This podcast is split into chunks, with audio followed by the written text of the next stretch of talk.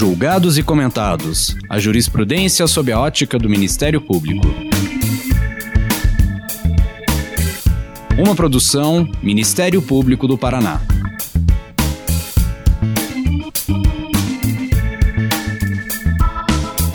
Olá, estamos começando mais um episódio do Julgados e Comentados.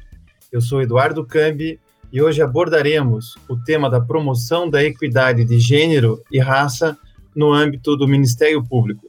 Para tanto, contamos com a participação especial de Gabriela Mansur, promotora de justiça do Ministério Público de São Paulo e idealizadora do Instituto Justiça de Saia, de apoio aos direitos da mulher e combate à violência de gênero.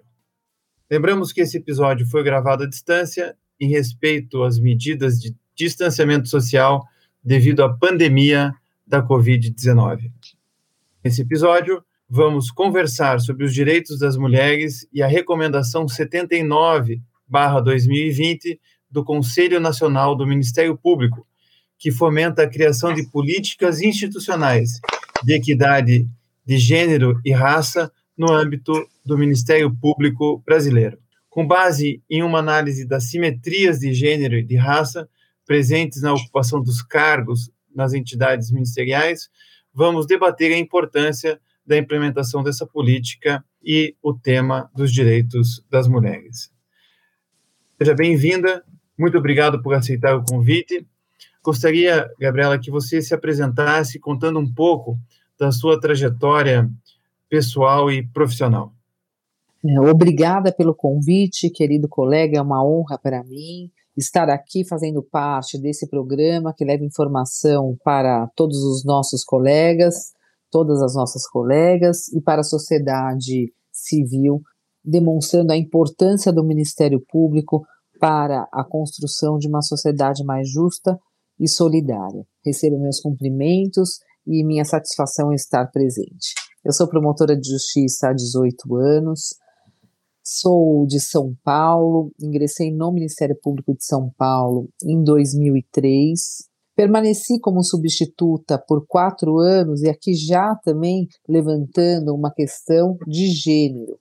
À época, eu casada, com uma filha pequena, fiquei esperando uma comarca próxima da capital de São Paulo, onde eu moro, onde eu morava à época também, para que eu não me ausentasse de casa e ficasse longe da minha filha, o que era inadmissível naquele momento para a família da qual eu fazia parte por conta do meu então marido, pai da minha filha. E eu perdi aí alguns anos e algumas oportunidades de promoção por conta da maternidade e da tentativa de conciliação da vida pessoal com a vida profissional. Eu ingressei em segundo lugar no concurso e poderia ter já feito uma carreira muito mais rápida, mas somente em 2016 que eu cheguei à capital por conta disso.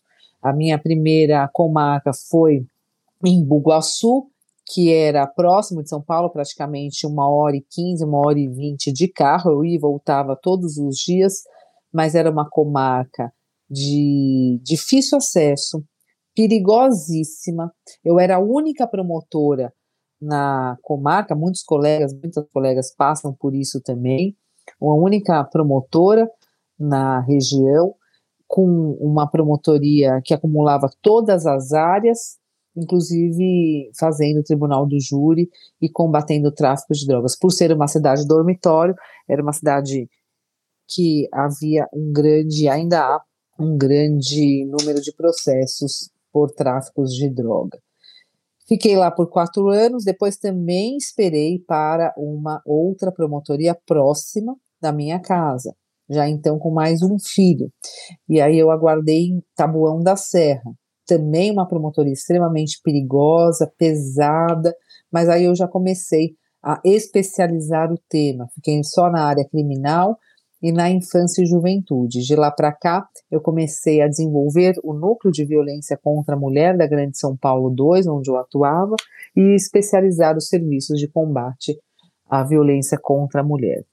Fiquei lá também por mais quatro anos e em 2016 eu fui promovida para a capital, onde eu passei a atuar exclusivamente, realizei meu sonho, é, atuar exclusivamente numa promotoria de violência doméstica e familiar contra a mulher. E de lá para cá, fiquei em São Paulo e tive esse gentil e honroso convite aqui do Conselho Nacional do Ministério Público, já no ano passado, em maio, para atuar na Ouvidoria Nacional do Ministério Público com o conselheiro Oswaldo da Albuquerque, aqui eu rendo a ele as minhas homenagens, meu respeito e consideração, e meus agradecimentos por ter também aberto essas portas, extensivo ao Dr. Aras, presidente do Conselho Nacional do Ministério Público. Em maio, eu passei a atuar na Ouvidoria das Mulheres, um canal criado para o recebimento de demandas de lesões a direitos humanos das mulheres para os encaminhamentos necessários, concentrando neste canal as ocorrências que chegam até o Ministério Público pelas redes sociais, pelos WhatsApps, pelos e-mails institucionais para que nós possamos, de um único canal, fazer é, esses encaminhamentos para os órgãos competentes, os promotores de justiça competentes.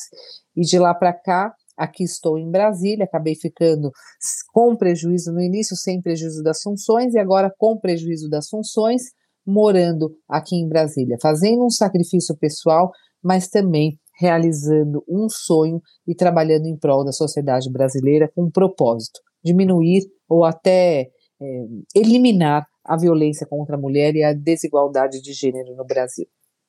Gabriela, vamos começar falando sobre os direitos das mulheres, que é um tema relativamente novo na história da humanidade. Embora a gente esteja na primeira parte do século XXI, os direitos das mulheres começam a ganhar força somente na metade do século passado. De que forma e qual é a importância que os movimentos feministas tiveram e têm para o reconhecimento dos direitos das mulheres? Os movimentos feministas, ou movimento feminista, ele foi o precursor no combate à violência contra a mulher e nas conquistas por mais direitos das mulheres. Ele retirou as mulheres daquele lugar comum e de discriminação, preconceito e muitas vezes submissão à vontade do homem, do chefe e de pessoas ligadas ao gênero masculino por estabelecer um padrão imposto a essas mulheres que elas não aceitavam. Então, é o rompimento de padrões que está associado às conquistas do movimento feminista, que é o que é mais importante para nós. Essa união de mulheres com propósitos iguais, romper os padrões que lhes são impostos socialmente, culturalmente e historicamente, que façam que essas mulheres deixem de exercer os seus direitos ou muitas vezes não tenham reconhecidos os seus direitos.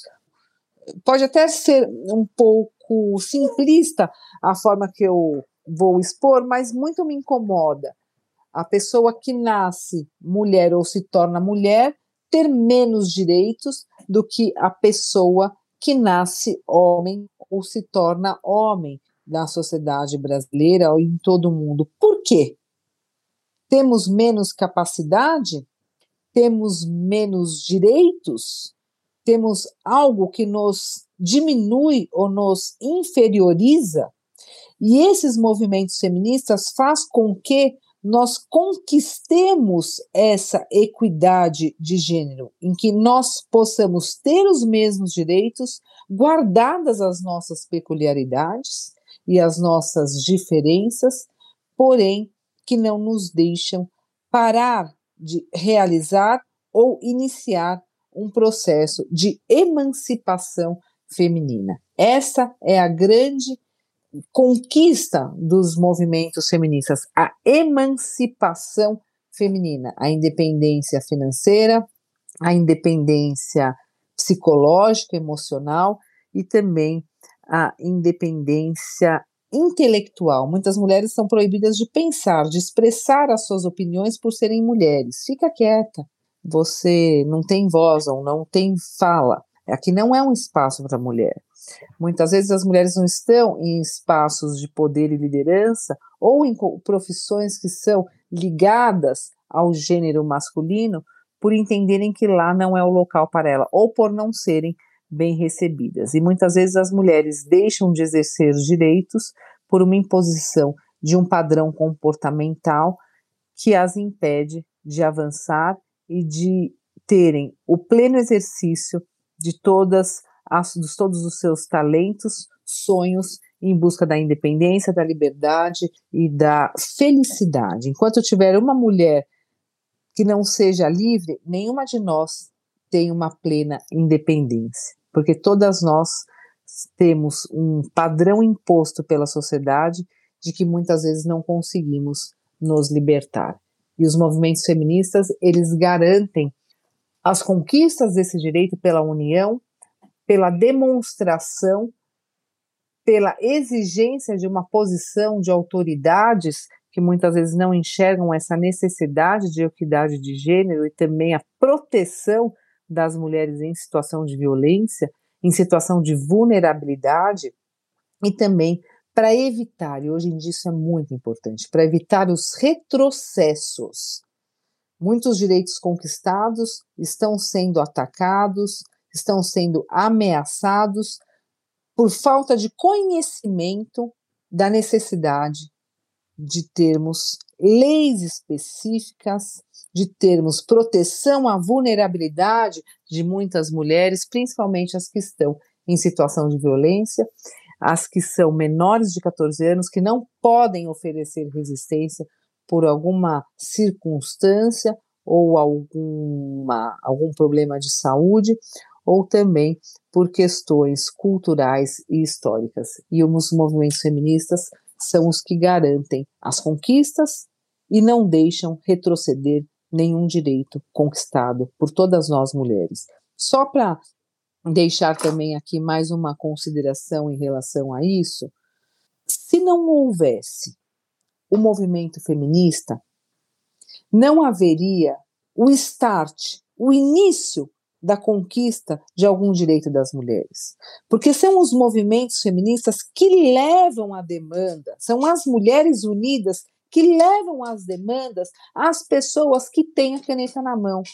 Desde o século passado, os homens muitas vezes não alcançam a necessidade de lutar ou implementar uma política pública para a mulher porque eles não sentem na pele a dor da discriminação, da violência e da injustiça com que muitas mulheres são tratadas. Entendem muitas vezes que não há nenhum tipo de desigualdade ou discriminação, que é uma questão cultural, ou que o lugar da mulher mesmo é abaixo do homem e não ao lado, tampouco à frente. Eu ouço atualmente que a mulher tem que chegar em casa antes do marido, porque isso pode de alguma forma é, deixar ele se sentir menos homem e pode atrapalhar o casamento. E a mulher que exerce uma profissão que exige que ela esteja mais tarde no trabalho, faz com que ela desista muitas vezes da sua carreira, dos seus sonhos e das conquistas para outras mulheres também. Então, existe sim essa discriminação, esse preconceito, não estou generalizando, mas são os movimentos feministas que dão esse start, que levam as iniciativas às pessoas que estão nos cargos de liderança. Nós sabemos que muitas das pessoas nos cargos de liderança, ou a maioria no Brasil, são homens, e são esses homens que precisam estar atentos e ouvirem as mulheres e os movimentos feministas para que nós consigamos de fato, uma equidade de gênero ou a igualdade material de direitos entre homens e mulheres. Gabriela, agora no dia 3 de setembro, vai fazer 40 anos que a ONU, a Assembleia Geral da, das Nações Unidas, aprovou a Convenção sobre a Eliminação de Todas as Formas de Discriminação contra a Mulher. E os movimentos feministas dos últimos anos falam exatamente isso, que não basta dar igualdade de oportunidades para homens e mulheres. É necessário considerar a mulher nas suas necessidades, é, enquanto alguém que, que, engravida, que é mãe é, e que tem peculiaridades em relação ao homem. Então, eu gostaria que você aprofundasse essa questão é, de não ser simplesmente iguais e também falasse um pouco da interseccionalidade entre gênero e raça, porque nós sabemos que, não, que as mulheres negras são duplamente vitimizadas por esse sistema é, dominante, que é um sistema machista, é, andrógeno, e, e, um sistema que acaba, é, mesmo economicamente e até no plano da violência, punindo mais quando há essa intersecção entre raça e gênero. Bom, quando você diz que não adianta falar sobre igualdade, falar que homens e mulheres são iguais perante a lei, perante a Constituição, nós estamos falando da igualdade formal, em que não se olha para as desigualdades. Nós temos peculiaridades, circunstâncias que nos fazem de fato sermos diferentes dos homens, como os homens também têm circunstâncias que nos fazem ser diferentes das mulheres. Porém, muitas circunstâncias deixam as mulheres numa situação de desigualdade que os homens não têm, como, por exemplo, a maternidade. A mulher precisa se afastar do trabalho para amamentar, a mulher tem a questão da gravidez. Muitas mulheres, quando vão procurar emprego, elas acabam tendo aí uma resistência a depender da fase de vida, se é casada, se não é, se vai ter filho, se não vai. Ainda nós vemos muito hoje então, nós, não adianta nós termos leis que garantam a igualdade, nós temos que ter leis que atendam às desigualdades. Isso sim é a equidade de gênero, é a igualdade material. Você está olhando para as diferenças e está buscando leis e proteção para deixar a mulher numa situação, sim, de equidade, numa mesmo, no mesmo patamar. Por isso que nós temos que ter leis especiais para colocar essa mulher numa situação de igualdade material em relação ao homem, porque a demanda dela deve ser observada, deve ser protegida para que ela consiga dar esse salto. É como se fosse uma lei que empurrasse um pouco a mulher para cima, porque se não tivesse isso, ela estaria em situação, em condição de desigualdade. Vou dar um exemplo, até atendendo aí a nossa a nossa carreira. Quando a mulher se afasta, tivemos um caso assim, a mulher estava ingressou no concurso e estava ficou grávida e teve licença maternidade. Uma situação assim, eu não me recordo ao certo qual foi a situação. Porém, toda a, todo o concurso dela se vitaliciou. E aquele tempo que ela ficou afastada não foi contado para o vitaliciamento dela. E ela foi vitaliciada depois da turma ter sido vitaliciada, sozinha, numa, ou, numa outra situação, porque ela teve que se afastar pela licença maternidade.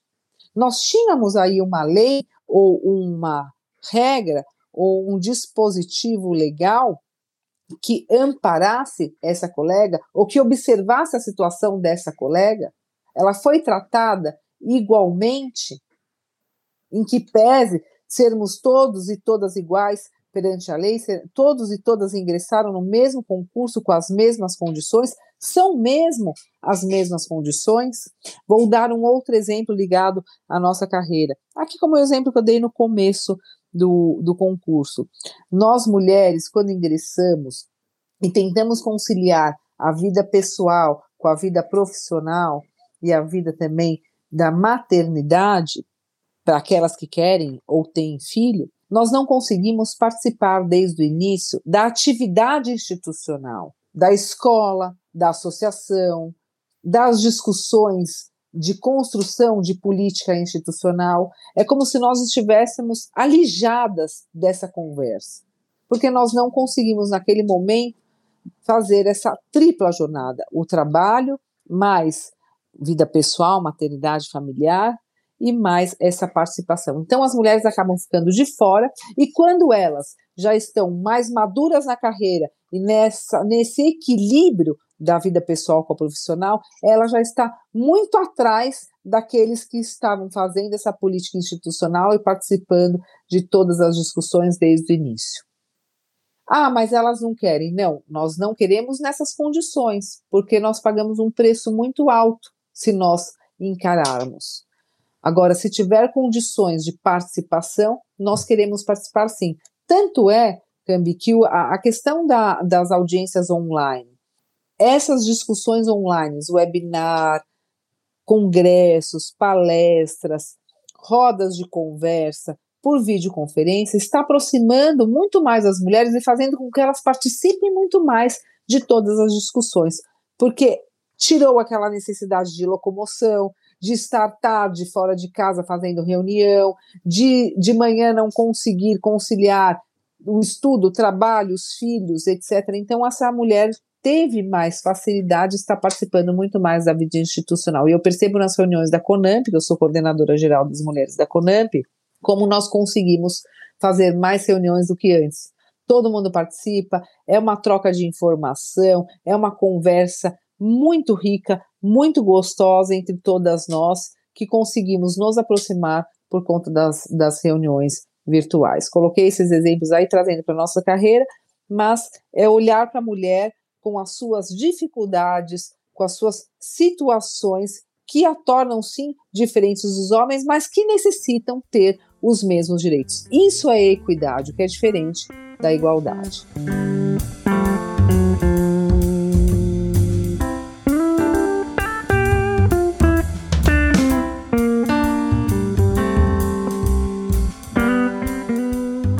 Gabriela, você falou que tem longa experiência na questão da violência é, doméstica, você é uma ativista dentro deste tema.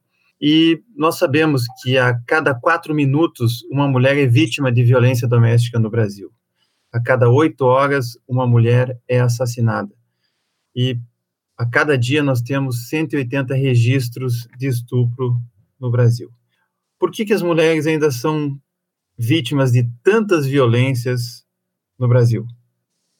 São quatro pilares, no meu entendimento, que fazem com que nós não avancemos ainda na questão do combate, da diminuição da violência contra a mulher. Quatro pilares necessários e que muitas vezes não são observados. Então, quando você me pergunta por que, que as mulheres ainda são vítimas, porque nós temos um alto índice de violência contra a mulher que nos coloca no quinto lugar do mundo com maior índice de feminicídio, que é um verdadeiro absurdo e um lugar vergonhoso para todos e todas nós brasileiras principalmente nós que exercemos aí cargos de combate ao crime.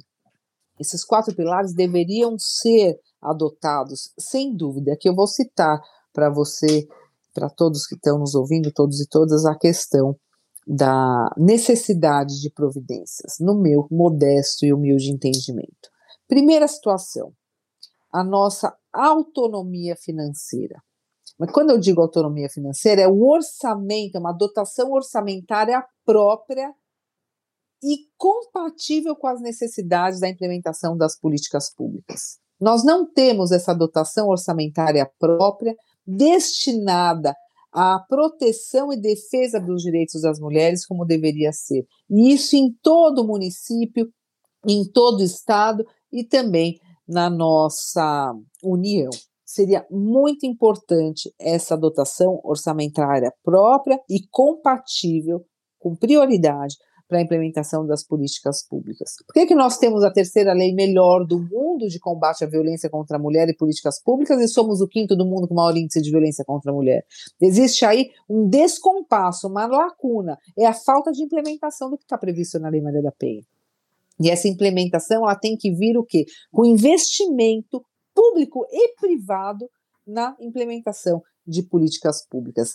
Deve haver essa reserva orçamentária para os direitos das mulheres, sob pena de improbidade administrativa, o não uso devido na proteção e defesa dos direitos das mulheres. E essa autonomia financeira, ela é necessária para alguns pontos principais. Primeiro, conscientização da sociedade, campanhas Canais de denúncia, informação. Nós precisamos ser informadas sobre os nossos direitos. Essa informação deve atingir todas as mulheres brasileiras, as mulheres indígenas, as mulheres trans, as mulheres rurais, as mulheres que estão numa vulnerabilidade de alfabetização, que não sabem ler, que não sabem escrever, que têm alguma deficiência, como as mulheres surdas, as mulheres mudas, as mulheres autistas, as mulheres com deficiência, que não conseguem atingir uma denúncia, chegar a uma delegacia ou sequer sabem o que é Lei Maria da Penha e aonde pedir ajuda. A informação e a conscientização da sociedade com campanhas educativas e preventivas é muito importante. E isso precisa de verba para implementar.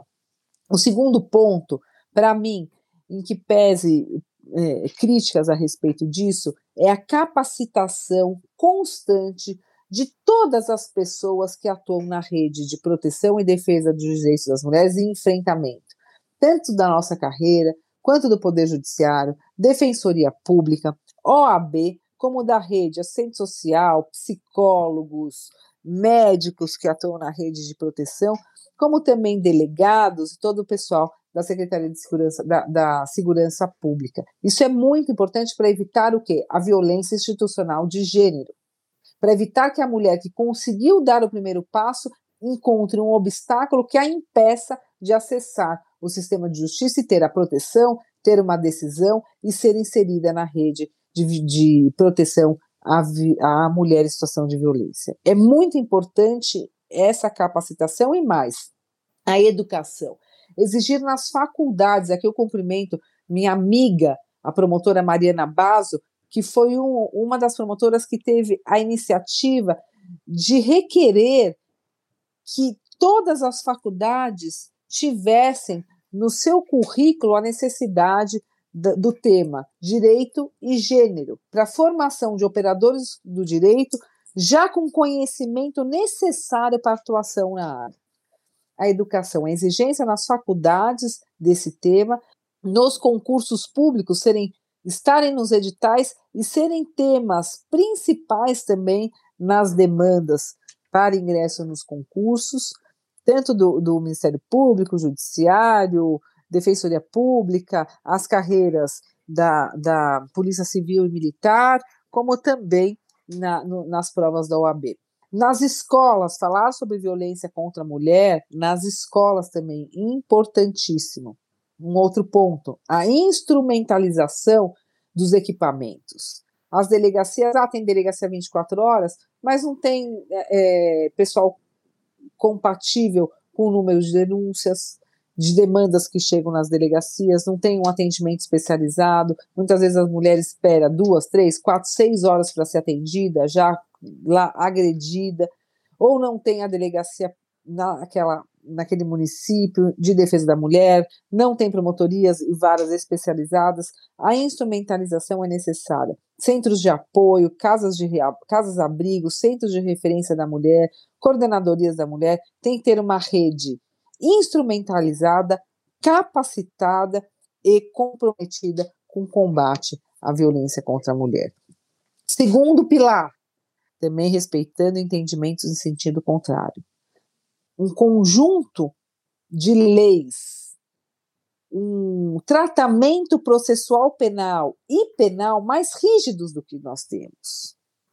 Leis mais rígidas, penas mais altas, requisitos mais rígidos para concessão de liberdade provisória, de livramento condicional, de progressão de regimes para aqueles que cometem violência contra a mulher, para aqueles que descumprem medidas protetivas. Retirar a possibilidade de fiança, porque isso faz com que aquele homem que foi preso está com raiva da parceira ou da mulher que o denunciou, saia e vá lá e continue cometendo violência contra a mulher num ciclo da violência que termina assim no feminicídio. Nós estamos tanto falando de feminicídio, vamos evitar o feminicídio. Evitar o feminicídio é romper a violência no início, na primeira ameaça, na primeira lesão, não deixar que isso se evolua, colocando a colher com o poder público, de fato, invadindo sim essa esfera privada que já não é mais privada, é pública, porque a violência contra a mulher é uma questão de saúde pública.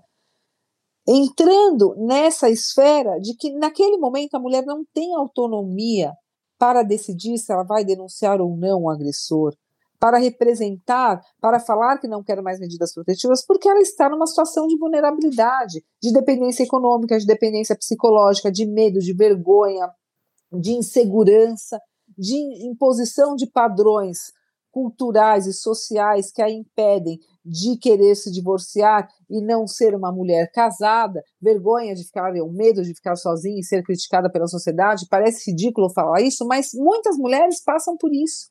Mulheres da nossa geração, mulheres com a nossa independência financeira. Vide a questão da juíza, eh, deixando aqui toda a minha solidariedade, meus sentimentos à família, aos amigos e, e, e pessoas do meio e, e, da carreira também do Rio de Janeiro, a juíza que foi assassinada, conhecedora dos seus direitos, independente financeiramente, não se via numa situação de violência, não se via num risco iminente de morte e acabou sendo assassinada na frente das filhas.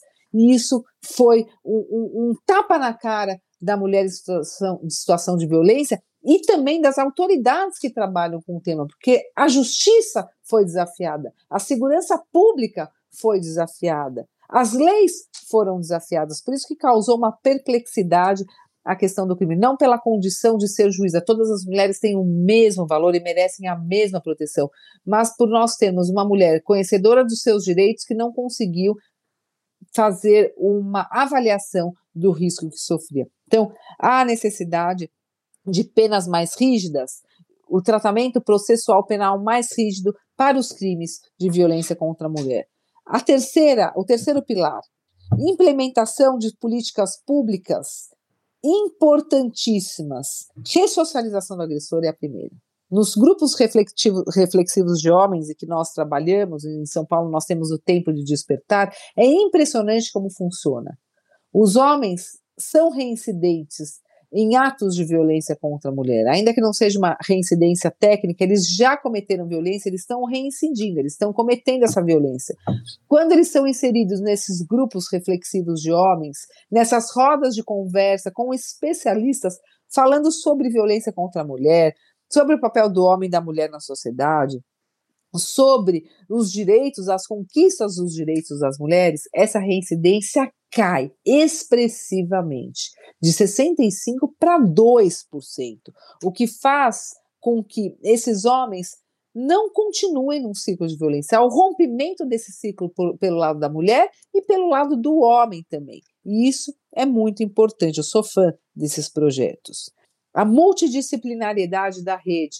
A mulher em situação de violência não precisa só do atendimento no Ministério Público ou na Defensoria Pública. Ela precisa também da assistência social, ela precisa também do atendimento psicológico e ela precisa também ser inserida no mercado de trabalho, no empreendedorismo, na capacitação, na alfabetização, muitas delas não fizer, não, não tem nem, nem ensino básico, elas precisam ser inseridas de novo na vida com resgate da dignidade. Eu desenvolvi o grupo, o, o projeto Justiceiras, com o apoio da sociedade civil, e eu percebi que essa mulher que tem um atendimento jurídico, psicológico, socioassistencial, uma rede que acolhe, que é a melhor amiga, e o encaminhamento, muitas vezes, para o serviço médico, além de ter à disposição dela todos esses projetos de ingresso no mercado de trabalho e geração de renda, ela sai da violência e ela não volta para o projeto. Nós atendemos até agora mais de 3.800 mulheres, Cami, durante a pandemia, de março até hoje. Nenhuma dessas mulheres voltou a ser agredida. Nenhuma dessas mulheres foi vítima de feminicídio, porque ela foi atendida de forma multidisciplinar. E isso é muito importante. E, por fim, além dessa questão de ressocialização, eu ainda digo a ressocialização, a multidisciplinariedade da rede e a, a fiscalização das medidas protetivas. Nós precisamos investir nisso. As medidas protetivas, elas são o suprassumo da Lei Maria da Penha, mas sendo um papel na mão da mulher, não adianta como deveria adiantar, não protege como deveria proteger. Agora, se nós temos uma mulher com uma protetiva, esse homem intimado de, por WhatsApp, sem a intimação pessoal. Eu sou a favor da intimação por WhatsApp. Todo mundo tem WhatsApp, todo mundo usa o WhatsApp, e esses homens muitas vezes se utilizam dessa fuga, dessa ocultação proposital da intimação pessoal por oficial de justiça para que eles possam descumprir essa medida protetiva, mesmo tendo conhecimento da medida. Eles sabem que têm conhecimento da medida, porque não é um crime contra o patrimônio, é um crime comportamental em que toda a família, todos os amigos, todo o meio social e profissional sabe o que está acontecendo e que aquela mulher denunciou e pediu ajuda. Os próprios filhos muitas vezes falam para os pais, eles sabem, eles têm ciência. Mas, enfim, se essa mulher tiver a protetiva e uma fiscalização, botando pânico, a tornozeleira eletrônica ou aplicativos que são monitorados diretamente pela polícia, aí sim nós temos um escudo na mão dessa mulher. E eu atuando na linha de frente, na execução, eu percebo que as medidas protetivas de fato impedem que muitos homens a descumpram, que muitos homens cometam violência, quando estão com medida protetiva. Para mim, é medida protetiva e inserção direto nos grupos reflexivos de homens. Com isso, você vai diminuir, e aqui eu faço um comprometimento para comprovar isso. 50% dos crimes de violência contra a mulher. É simples, é a medida protetiva e mais a inserção nos grupos reflexivos de homens e acompanhando esse homem por seis meses. Por seis meses. E aí nós teremos uma diminuição. Só para fazer um gancho aqui, no começo da Lei Maria da Penha, eu defendi muito a não aplicação de nenhum instituto da 9.099. E hoje eu faço aqui meia culpa e digo que errei. Digo que errei. Digo que errei porque algo que funcionaria muito para o combate à violência contra a mulher e a prevenção de novos crimes por aquele agressor, na escalada da violência, seria a suspensão condicional do processo a suspensão condicional do processo, desde que haja na suspensão condicional do, do processo as medidas protetivas, com fiscalização, o ingresso desses homens nos grupos reflexivos de homens e um trabalho com a mulher. A aceitação dela, ela tem que ter a ciência e a concordância disso, porque é um direito da mulher. Além disso, ela tem que ser acompanhada por psicólogo, assistente social e ser inserida no mercado de trabalho, os filhos na creche. Ela tem que ser, aí vem a palavra empoderamento, eu uso fortalecimento, ela tem que ser fortalecida e esse homem tem que ser acompanhado juridicamente pelo sistema de justiça, para a segurança dessa mulher e também na parte da reflexão, do arrependimento, da mudança comportamental. Aí sim nós teremos uma prevenção do feminicídio. Mais uma vez, faço essa aposta com vocês. Se tivesse isso, 50% dos casos seriam resolvidos. Nós não teríamos tantas audiências, tanta revitimização da vítima, nós teríamos tanto a vítima quanto o autor sob os nossos olhos, acompanhando e evitando maiores crimes. Até porque a, a condenação é uma pena de um mês, é uma vergonha. Um, um crime grave de ameaça de violência contra a mulher tem uma pena de um mês. Uma vergonha dar um soco, quebrar o nariz de uma mulher e ter uma pena de três meses. Isso causa, sim, ele perde a primariedade, ele fica com a ficha suja, mas não faz com que esse homem deixe de agredir. A punição isoladamente nos crimes de violência contra a mulher não basta para evitar a reincidência e a morte dessas mulheres. É simples, não é difícil, mas nós precisamos nos unir e aí bato palma para o movimento feminista que bate nas portas das autoridades e nos órgãos de poder, nos poderes públicos instituídos, requerendo providências, exigindo providências no combate à violência contra a mulher. Só por fim, para terminar aqui esses quatro pilares que eu falei de três, e senão vai ficar bambo esse pilar aí. O quarto pilar é uma mesa, eu sempre falo, nós de uma mesa com os quatro pilares para segurar essa base. É a participação da sociedade civil no combate à violência contra a mulher. Não dá para deixar só nos ombros dos órgãos públicos, do Poder Judiciário, do Ministério Público, da Polícia. Óbvio que é a nossa responsabilidade, nós somos os principais responsáveis, Poder Executivo, Legislativo, Judiciário e Ministério Público, sem dúvida, mas deve haver uma participação da sociedade civil e da iniciativa privada paralelamente ao nosso trabalho. Primeira para não julgar a mulher em situação de violência, para apoiar essa mulher. Segundo, para desenvolver projetos sociais voluntários de combate à violência contra a mulher, uma vez que a cada três mulheres uma sofre violência. O poder público não dá conta do recado da forma como está. E também a iniciativa privada abrindo as portas das empresas para as mulheres em situação de violência, para que elas tenham autonomia financeira, para que desenvolvam empreendedorismo e tenham renda própria, esse, esse conjunto de empresas que possam dar para a mulher o resgate da sua dignidade e uma vida livre de qualquer tipo de violência. Então, é importante também, e é o que eu peço, a participação da sociedade civil, não julgando a mulher, apoiando e acolhendo uma mulher em situação de violência e oferecendo para essa mulher o resgate da sua autoestima e da sua dignidade.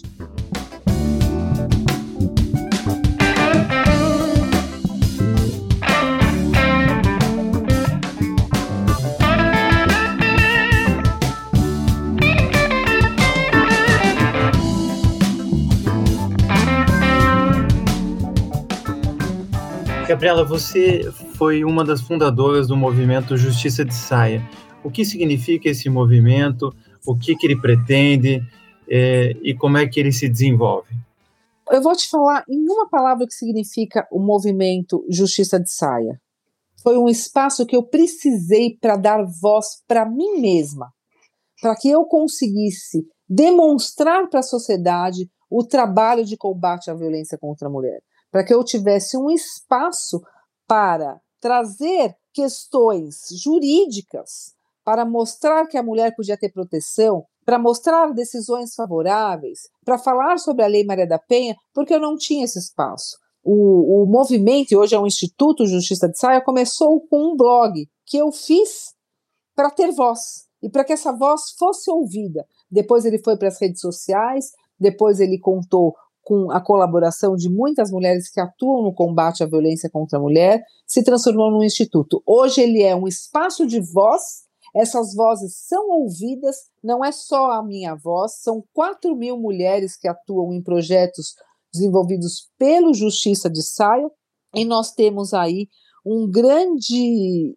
impacto na vida das mulheres. Muitas são voluntárias, muitas foram atendidas por esse projeto, e é do Justiça de Saia que nasceram outros projetos, como o Movimento pela Mulher, que é a corrida como resgate da autoestima da mulher e qualidade de vida, porque a, a violência contra a mulher ela adoece e ela precisa de uma válvula de escape para resgatar a sua, a sua vida e os seus direitos e o exercício desses direitos. Ela precisa de força, ela precisa de saúde, ela precisa de situações que a deixam livres, que a deixam fortes, que a deixam saudáveis. Foi daí também que nasceu o Tempo de Despertar, os grupos reflexivos de homens. Desde 2014 eu comecei com o Tempo de Despertar em Tabuão da Serra e hoje é um projeto que foi um dos fundamentos de uma lei federal que obriga os homens a comparecerem quando intimados para os grupos reflexivos de homens como se fosse uma medida protetiva. E nós já atendemos mais de mil homens, e desses mil homens, só 2% voltou a cometer violência contra a mulher. Então, nós temos aí 98% de mulheres que não foram mais agredidas. Esse é o objetivo do projeto. Foi pelo Instituto Justiça de Saia, pelo Justiça de Saia, que nós montamos e apresentamos o projeto Tem Saída, que foi abraçado pelo Ministério Público de São Paulo, Judiciário de São Paulo e Prefeitura de São Paulo, e hoje é lei. O Tem Saída é a inclusão das mulheres em situação de violência e vulnerabilidade econômica pelo Judiciário, Ministério Público, Defensoria Pública e Rede de Acolhimento nas empresas parceiras do projeto para que elas tenham trabalho, carteira assinada e a sua independência financeira. Nós já temos aí mais de 40 empresas nacionais e multinacionais de grande porte, nacionais de grande porte, multinacionais, que são parceiras do projeto e já conseguimos empregar mais de 500 mulheres em situação de violência nessas empresas. E o último projeto, que é o Justiceiras, que começou com um número de WhatsApp, em que aquela mulher pudesse ter acesso fácil rápido ao sistema de justiça, ou a um pedido de ajuda, ou a um canal de denúncia por WhatsApp, com inteligência artificial e com a participação da sociedade. Nós somos hoje 4.400 voluntárias espalhadas em todo o Brasil, nas mais diversas áreas, principalmente jurídica, psicológica, socioassistencial e médica, atendendo mulheres em situação de violência. Nós não paramos, é 24 horas por dia, trabalhamos em plantão, trabalhamos em áreas especializadas, com grupos já especializados nas demandas que chegam de violação aos direitos das mulheres. Esse é o Justiça de Saia. Eu comecei para ter espaço e voz para falar sobre o tema. Todo mundo questionou, criticou, era cafona falar sobre isso. Hoje, a violência contra a mulher virou chique está em todas as revistas de moda, de comportamento, nos jornais de grande circulação, nas redes sociais, as artistas falam, as atrizes falam, as jornalistas falam, graças a Deus, esse era o nosso objetivo, que nós conseguíssemos atingir e sensibilizar a sociedade brasileira com a questão da violência contra a mulher. Gabriela, o Conselho Nacional do Ministério Público desenvolveu um projeto que chama Projeto Cenários de Gênero, por intermédio da Comissão do Planejamento Estratégico, e apurou-se que no Ministério Público Brasileiro nós temos 5.114 promotoras e procuradoras e 7.897 promotores e procuradores, ou seja, 39% de mulheres e 61% dos homens. E no final do ano passado, de 2020, o Conselho Nacional do Ministério Público baixou a recomendação 79 de 2020, justamente sobre a questão de gênero e a questão é, de raça. É, por constatar, dentre outras coisas, a assimetria entre o número de mulheres e homens em cargos de mando e decisão no Ministério Público Brasileiro. Como é que você vê essa recomendação, é, que trata de uma série de questões, como as, as ações afirmativas, a necessidade das mulheres comporem banca de concurso, cursos de ingresso, vitaliciamento e formação continuada, participação de eventos, de haver uma preocupação com a gestão de pessoas, com a cultura organizacional para promover a igualdade de oportunidades, além de questões como o enfrentamento do assédio moral e sexual pelo Ministério Público. Eu vejo como um avanço e uma conquista. Aí eu volto para a sua primeira pergunta dos movimentos feministas na nossa carreira. Nós temos muitas mulheres, muitas que nos antecederam e abriram as portas e já questionavam essa desigualdade de gênero institucional, essa falta de presença de mulheres em cargos de liderança, em cargos de poder e de decisão, essa diferença de tratamento muitas vezes das mulheres quando ingressavam no concurso público, porque uma entrevista pessoal ela pode ser importante desde que ela não cause qualquer tipo de discriminação.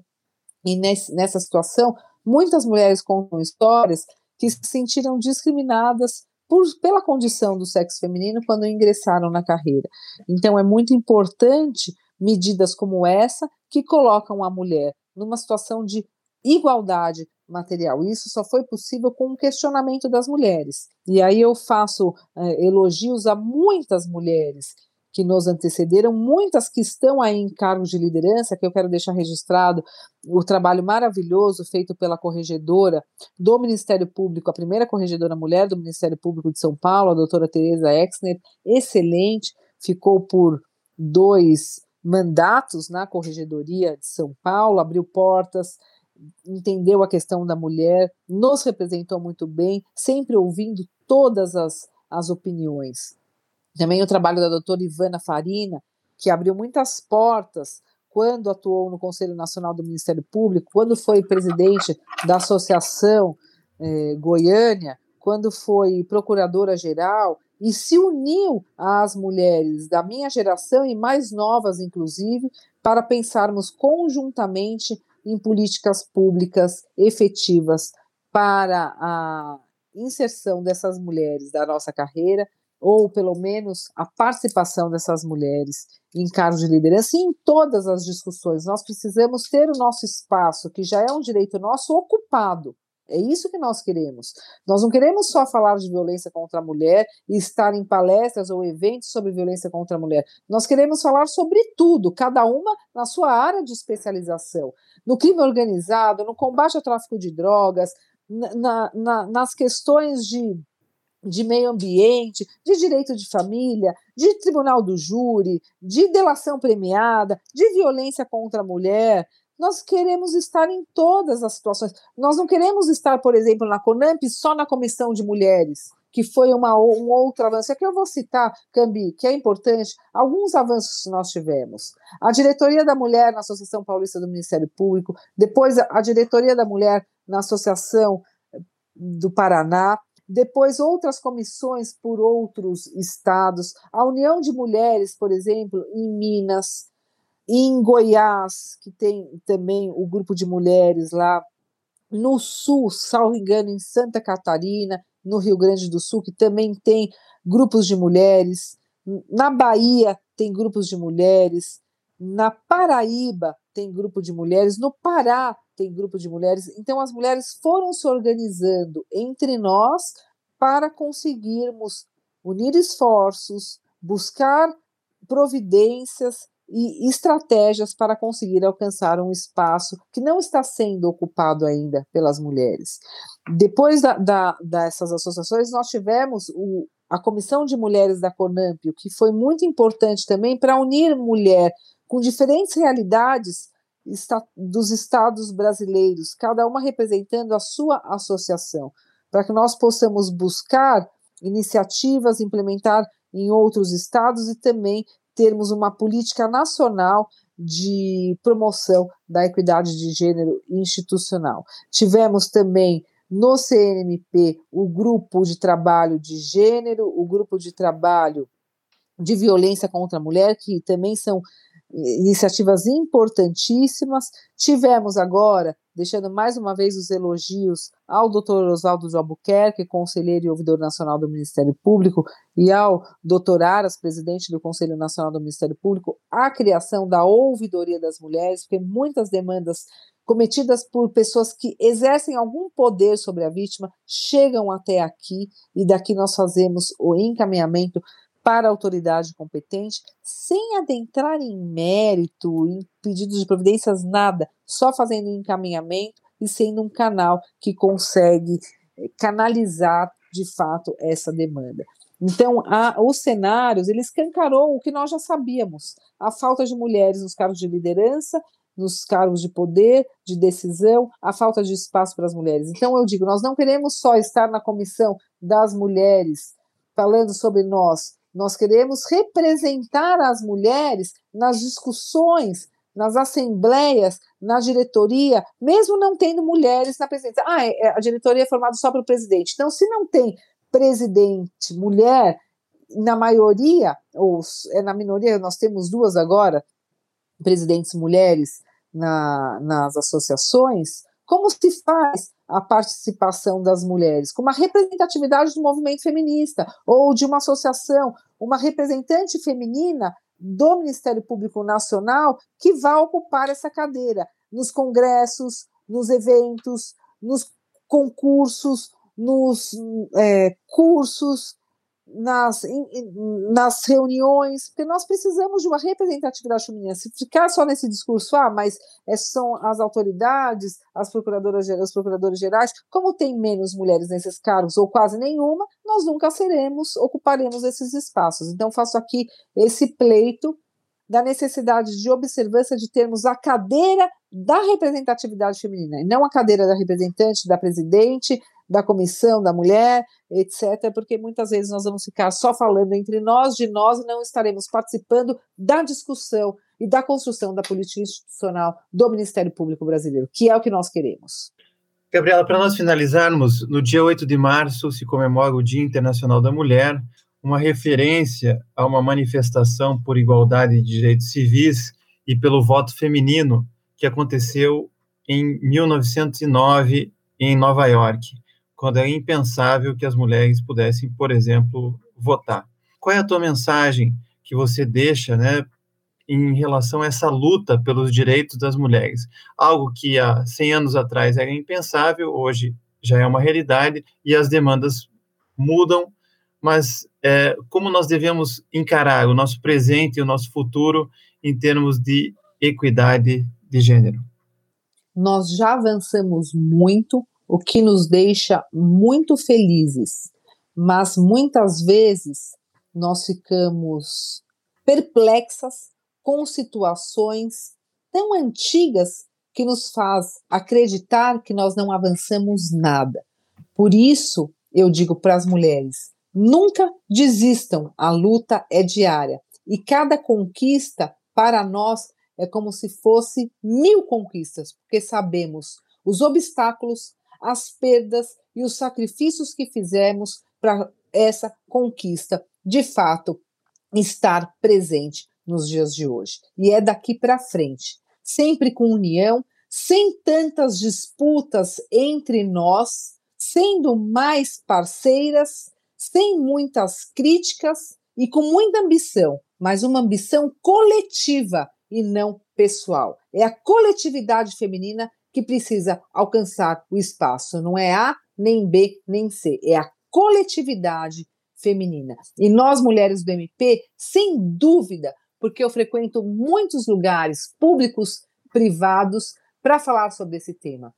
E eu me orgulho e me emociono em dizer que nós, promotoras de justiça e procuradoras de justiça brasileiras, somos um grupo muito potente, um grupo muito capaz de abrir portas para todas as mulheres da sociedade brasileira. O poder que nós temos nas mãos não é para nós, é para abrir portas para as mulheres que sofrem violência, qualquer tipo de violência, e para aquelas que querem de fato alcançar espaços de poder e decisão. Então, não desistam nunca, sejamos sempre unidas, mas eu quero dar um recado para os homens também.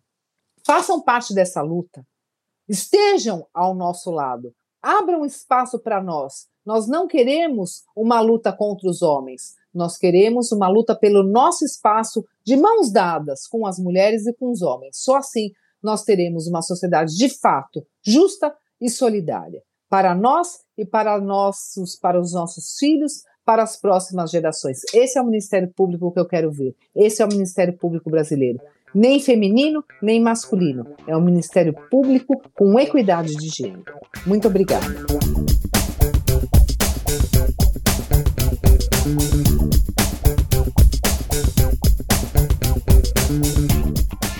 Quero agradecer, Gabriela, por você estar conosco hoje e por tratar de assuntos tão importantes para o desenvolvimento da sociedade. Eu que agradeço, contem comigo. Parabéns pelo seu trabalho, pelo seu protagonismo e por essa oportunidade de dar espaço para nós do Ministério Público e também essa aproximação com a sociedade. Parabéns, tenha em mim uma colega, uma admiradora e te espero aqui no Conselho Nacional do Ministério Público para o nosso combinado café.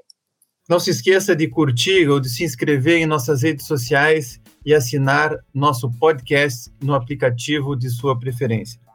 Você também pode participar da elaboração dos julgados e comentados.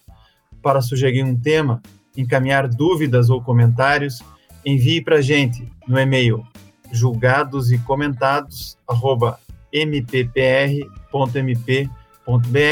ou pelas nossas redes sociais. Muito obrigado e até a próxima.